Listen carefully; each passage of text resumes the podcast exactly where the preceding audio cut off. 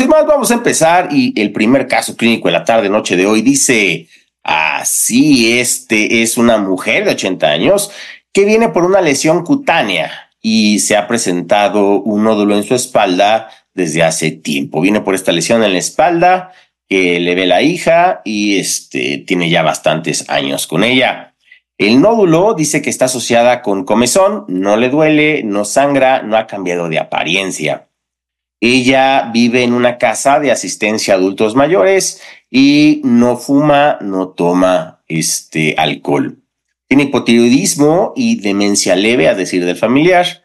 El nódulo es lo que ves a la derecha, está elevado de 3 por 4 centímetros, con una consistencia elástica y una superficie grasosa. De hecho, le rascas y parece como sebo que se desprende. La pregunta es, ¿a qué lesión pertenece esta imagen? Ah, esto es un carcinoma vasocelular. B, esto es una verruga eh, simple. C, melanoma o esto es una de queratosis seborreica. Es la pregunta número uno. Tienen un minuto para contestar y por favor, voten en pantalla.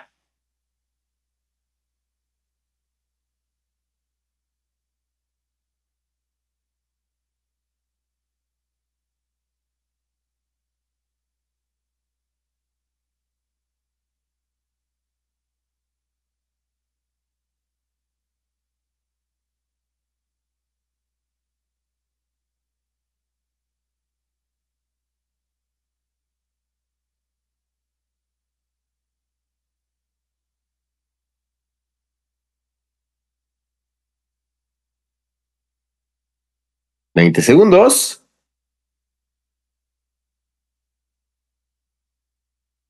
Recuerden que si tienen dudas o preguntas, por favor, háganlas en el apartado de preguntas y respuestas para que las podamos contestar. Antes de terminar el live, tenemos cinco segundos. Cinco, cuatro, tres, dos, uno. Y tiempo. Vamos a finalizar la votación y compartir los resultados. Bien, la mayoría de ustedes tuvo la respuesta correcta. Casi tres cuartas partes de la audiencia. Me hubiera gustado que fueran más, pero eh, bueno, la mayoría la tuvo de forma correcta. Nadie votó por verruga simple, una verruga viral. Muy bien.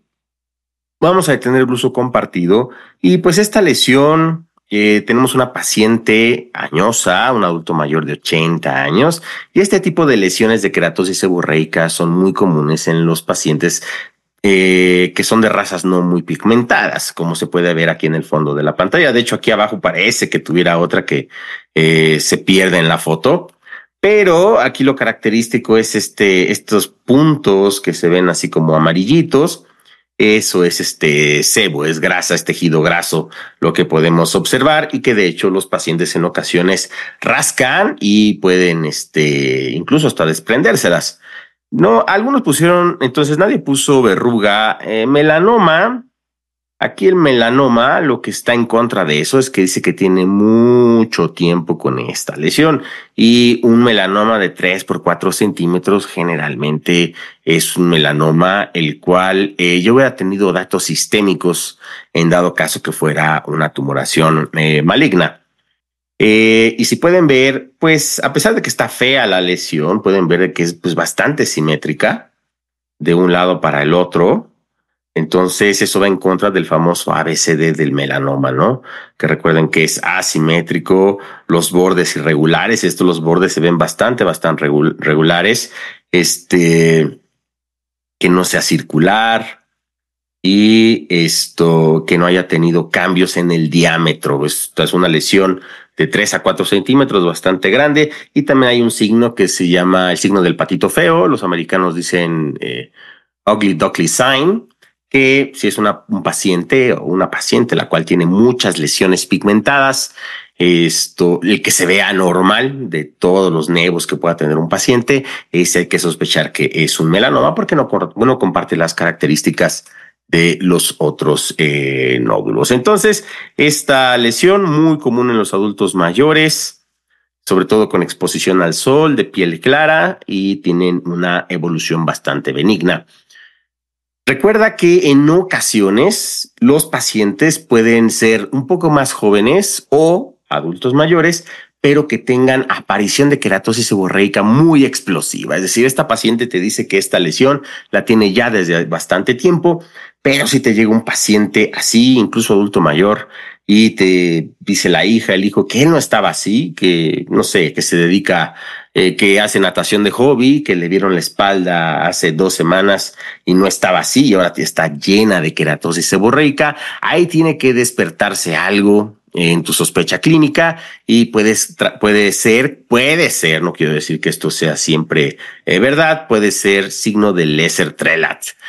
Estas queratosis seborreicas explosivas están asociadas en ocasiones con cáncer del tubo digestivo, cáncer de mama o incluso del sistema linfático como un linfoma.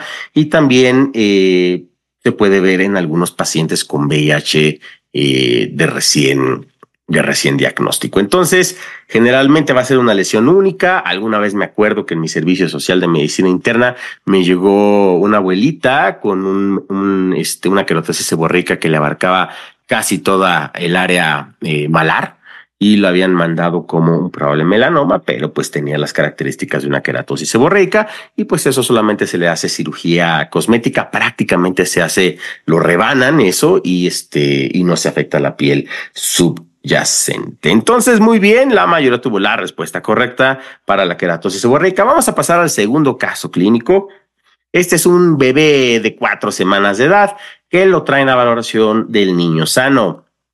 Dice que su hermano mayor de cuatro años Los familiares te dicen, los papás, que tiene un hermano mayor de cuatro años que tiene diagnóstico de neurofibromatosis. Fue producto de un embarazo a término de 38 semanas, eh, su mami de 27 años, parto a término no complicado, solamente ha eh, sido alimentado con leche materna y ha hecho pipí y de forma normal y esperada. Toma un suplemento alimenticio de vitamina D, el bebecito, sin ningún otro medicamento. Lo ves bien, un aspecto general adecuado, aceptable, vigoroso talla y peso eh, dentro de la percentila 50. A la inspección ves esta lesión grande de 8 centímetros en el hemitórax izquierdo, bueno, y parte del abdomen, eh, y tiene pelos. El resto de la exploración no te llama la atención. Eh, ¿Cuáles de los siguientes diagnósticos es el más probable que tenga este pequeñín de cuatro semanas? A, que esto sea una mácula café olé o café con leche. B es una melanocitosis dérmica congénita. C, un nevo melanocítico congénito. O D, esto es un nevo flámeo. Es la pregunta número dos. Tienes un minuto para contestar. Y por favor, voten en pantalla.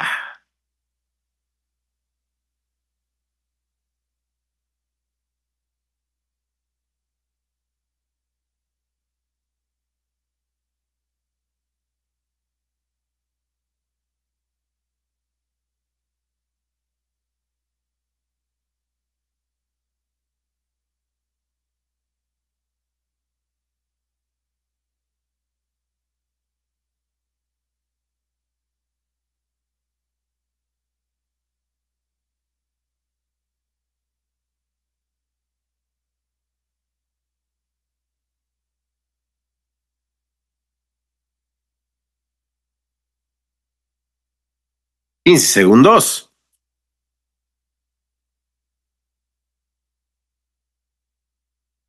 Cinco, cuatro, tres, dos, uno y tiempo. Vamos a finalizar la votación y compartir los resultados.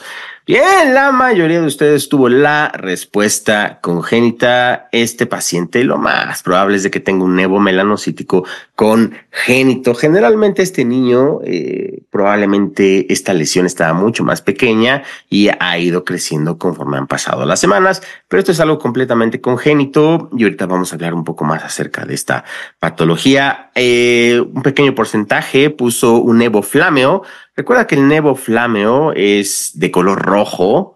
De hecho, lo mencionan en ocasiones como vino Oporto. Oporto es una región en Portugal y que afecta al nervio trigémino. Está sobre la disposición del nervio trigémino. Generalmente eh, no tiene ninguna consecuencia.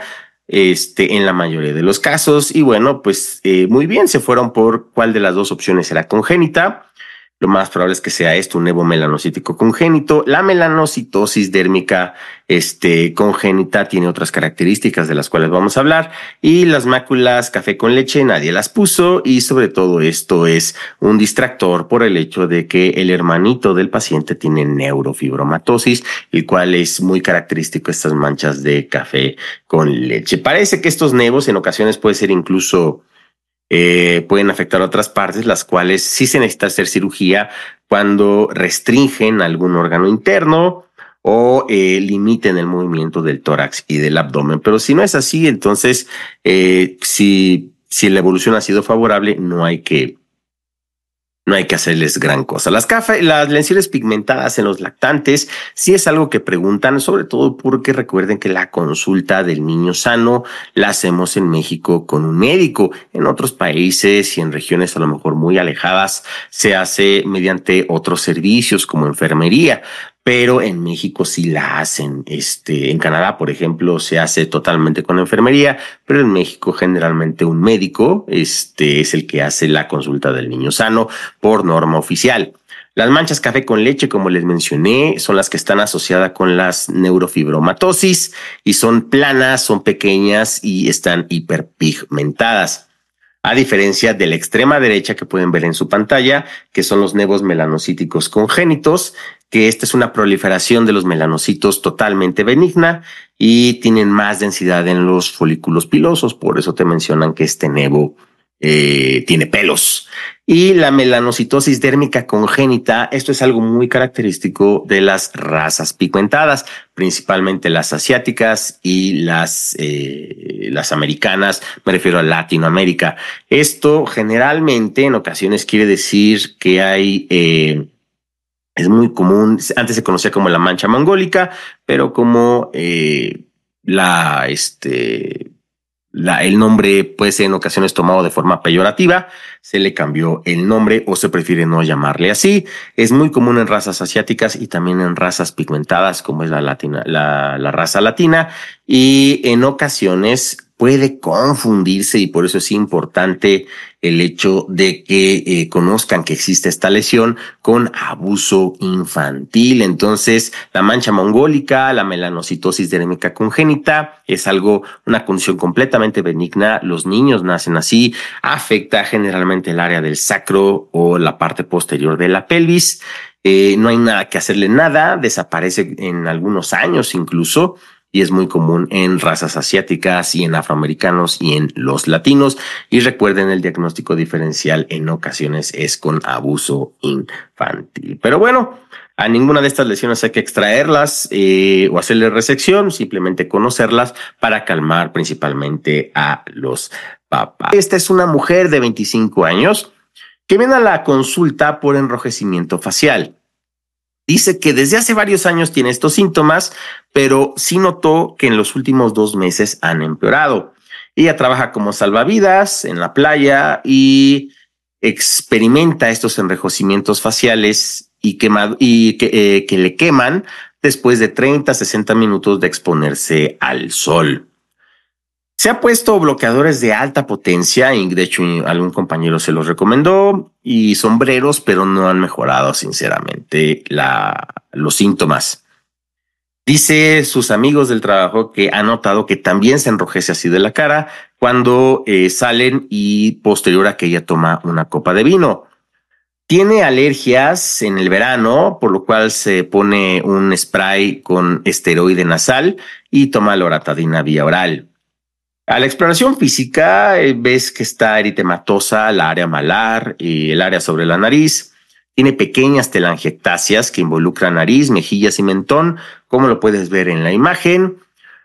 Paringe bien, resto de la exploración sin eventualidades. La pregunta es, ¿cuál es el diagnóstico más probable que tenga esta paciente? A, es una fotosensibilidad por fármacos. B, rosácea. C. Dermatitis seborreica o D. Esto es lupus eritematoso sistémico. Es la pregunta número tres, la última pregunta de la tarde noche de hoy. Tienen un minuto para contestar y por favor voten en pantalla.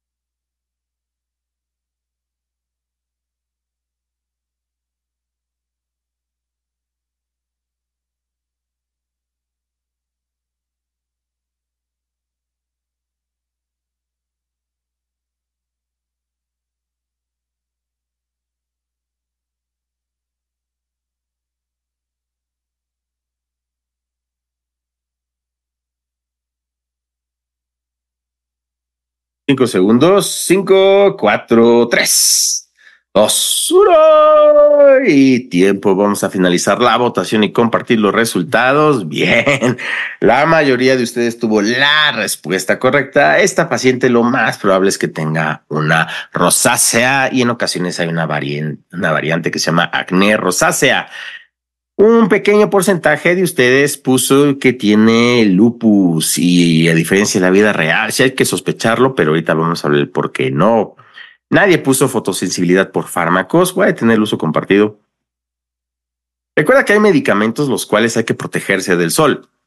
Por ejemplo, en la población general, las tetraciclinas, estar consumiendo doxiciclina, eh, clindamicina, debe uno protegerse del sol porque si no, eh, uno se puede hiperpigmentar o en ocasiones incluso predisponer a quemaduras.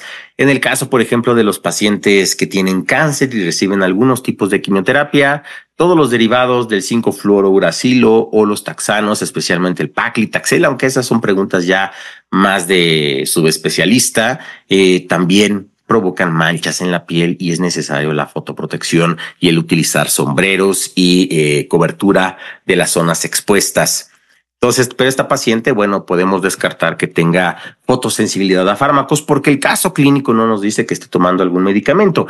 Ya a diferencia de la vida real, los pacientes en el examen nacional no omiten detalles. Es decir, tenemos que creerle a esta paciente que no consume nada. Bueno, consume fluticasona y la loratadina, pero esos no están asociados con eh, fotosensibilidad y no en el examen no eh, el evaluador no esconde información, no omite, ah, es que no te dijo y no le preguntaste. No, eso no existe en el examen nacional. Dermatitis seborreica, nadie lo puso muy bien, aunque sí puede llegar a afectar los pliegues de la nariz. Eh, generalmente la dermatitis seborreica afecta una zona con muchísima grasa, que es la zona T, que es la frente, el nariz y los bordes nasogenianos. Y recuerda que esto es asociado además con pacientes que van a tener eh, caspa, que es una forma de una manifestación de la dermatitis seborreica. Recuerda que lo que se cree que es el agente que está involucrado es la malacesia furfur.